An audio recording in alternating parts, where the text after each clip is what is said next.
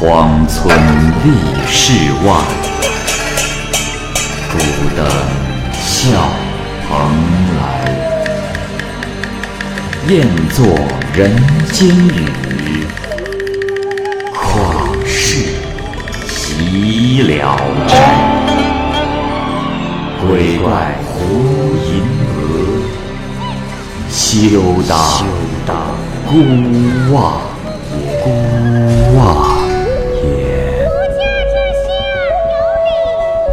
白话《聊斋故事》，《聊斋故事》之五通，蚂蚁播讲。南方啊，有所谓的五通神，就像北方有狐狸一样。可北方的狐狸作怪，人们可以千方百计的驱逐它。至于江浙一带的五通，百姓家的漂亮姑娘通常会遭到其玷污，而他们的父亲兄弟都不敢声张，因此五通对人的祸害尤其的厉害。有一个叫赵洪的商人，在吴地。从事典当业，他的妻子严氏颇有风韵。一天夜里，有个男人从外面闯入，手握着佩剑，四下查看，把丫鬟和老妈子都吓跑了。严氏也想跑出去，那男子拦住了他的去路，说道：“娘子莫怕，我是五通神四郎，我喜欢你，不会加害于你的。” 说完，就像举起婴儿一样，将严氏抱了起来，放到床上。严氏的衣裙便自行解开。事毕，四郎下了床，说：“娘子，我五天后再来。”啊，说完就走了。严氏的丈夫赵红啊，在家门口开了一家典当行。这天夜里，丫鬟跑去禀明情况。赵红知道是五通神，也不敢过问。天亮以后，赵红去看妻子，只见他卧床不起，疲惫不堪。他心中啊感到十分的羞耻，告诫家里的人不要对外传播此事。严氏过了三四天，这身体啊才恢复了过来，但是很担心四郎会再次的出现。丫鬟和老妈子们都吓得不敢住在内室。都躲到外间去了，只剩下严氏一个人对着蜡烛，眼中带着忧愁，静候其变。这天夜里，四郎带着两个人走了进来，都是宽厚而有涵养的青年男子。童仆摆上酒菜，他们便和严氏一起喝酒。严氏羞愧地缩着身子，低着头。他们强迫他喝，他也不喝，内心总是惴惴的。他心里惶恐不安，唯恐他们乱来。这样的话，他就活不成了。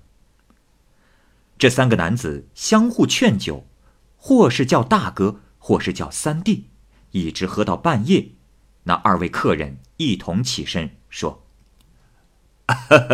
呃，今日四郎用美人陪我们，日后定要邀请二郎、五郎凑钱办酒，替他祝贺啊！”哈哈哈哈哈！呃，今日我二人还有要事要办，四弟，告辞。说完，这二人就走了。这五通神四郎就搂着严氏进了帷帐，严氏苦苦相求他放过自己，而四郎却强行与他云雨。势必严氏躺在床上奄奄一息，不甚羞愧愤怒。想要上吊自杀，可是他刚挂好绳子，那绳子便自行的断开。试了好几次都是这样。严氏是求生不得，求死不能，十分的痛苦。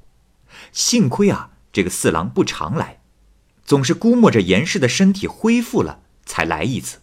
如此反复了两三个月，这赵红家一直都过得生不如死。赵红呢？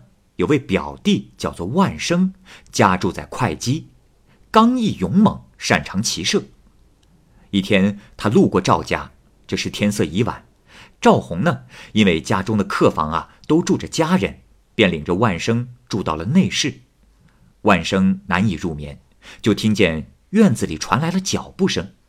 他趴在窗户上往外一看，只见一个男子正要进入严氏的房子。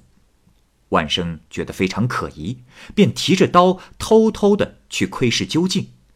只见那男子同严氏并肩坐在一起，那桌上还放着酒菜。万生不由得怒火中烧，冲了进来。男子惊慌的站了起来，急忙的要寻找自己的剑，但是他已被万生用刀击中了脑袋。只见四郎的脑袋裂开了，掉在地上。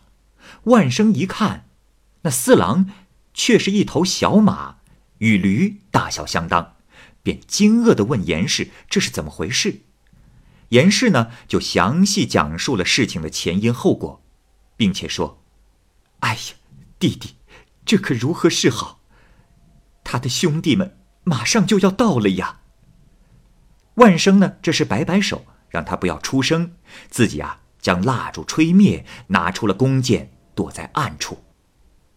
没过多久，有四五个人从天而降，万生。急忙射出一箭，走在前面的人中箭死去，另外的三个怒吼起来，拔出宝剑寻找射箭的人。万生手握着刀藏于门板之后，不露一点动静。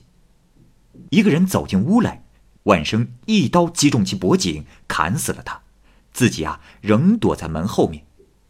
就这样过了很久，也没有听见外面有声音，便走了出来，敲门告诉了赵红。这赵红啊，大吃一惊，和家人一起点上蜡烛前去查看，发现被砍死的是一匹马和两头猪。全家人都非常高兴，欢庆说打死了怪物。可是啊，又担心余下的怪物来报复，便留下了万生住在家里，把杀死的猪马煮熟了，请他来吃。那猪肉、马肉的味道鲜美无比，不同于一般的美味佳肴。这万生呢，因此也就名声大噪。过了一个多月，这怪物啊，竟然绝迹了。万生便向赵红告辞，要离去。这时，有一位木商恳求他去一趟。原来啊，木商有个尚未出嫁的女儿。一天白天，忽然有个五通神降临到他的家里，是一个二十多岁的美男子。他声称要娶木商的女儿为妻，拿出了一百两银子作为聘礼，而且不由分说约好了迎亲的日子，便离开了。木商全家这时都惶恐不安，眼看着迎亲的时日不多了。这时他们听说了万生的大名，便坚决请万生到他家来做客，但是又怕万生不愿意去，就隐瞒了他五通神会来的事情。丰盛的酒宴结束以后，木商让女儿梳洗穿戴好来见客人。只见那女儿大约十六七岁，是个漂亮的姑娘。万生一看，惊讶的不明白其中的缘故，于是便离席对其行礼。木商呢，这是把万生按坐了下来，告诉他了实情。万生刚一听，觉得吃惊，但是他生平勇猛豪迈，也就没有再推脱。不久，迎亲之日就到来了。木商仍然将门外装饰的十分喜庆，让万生坐在屋里，一直等到日头偏西，那五通神还没有来。万生想，这个新郎已经是在劫难逃了。不一会儿，那房檐上好像突然落下了一只鸟，再一看，走进来的却是一位华服的青年。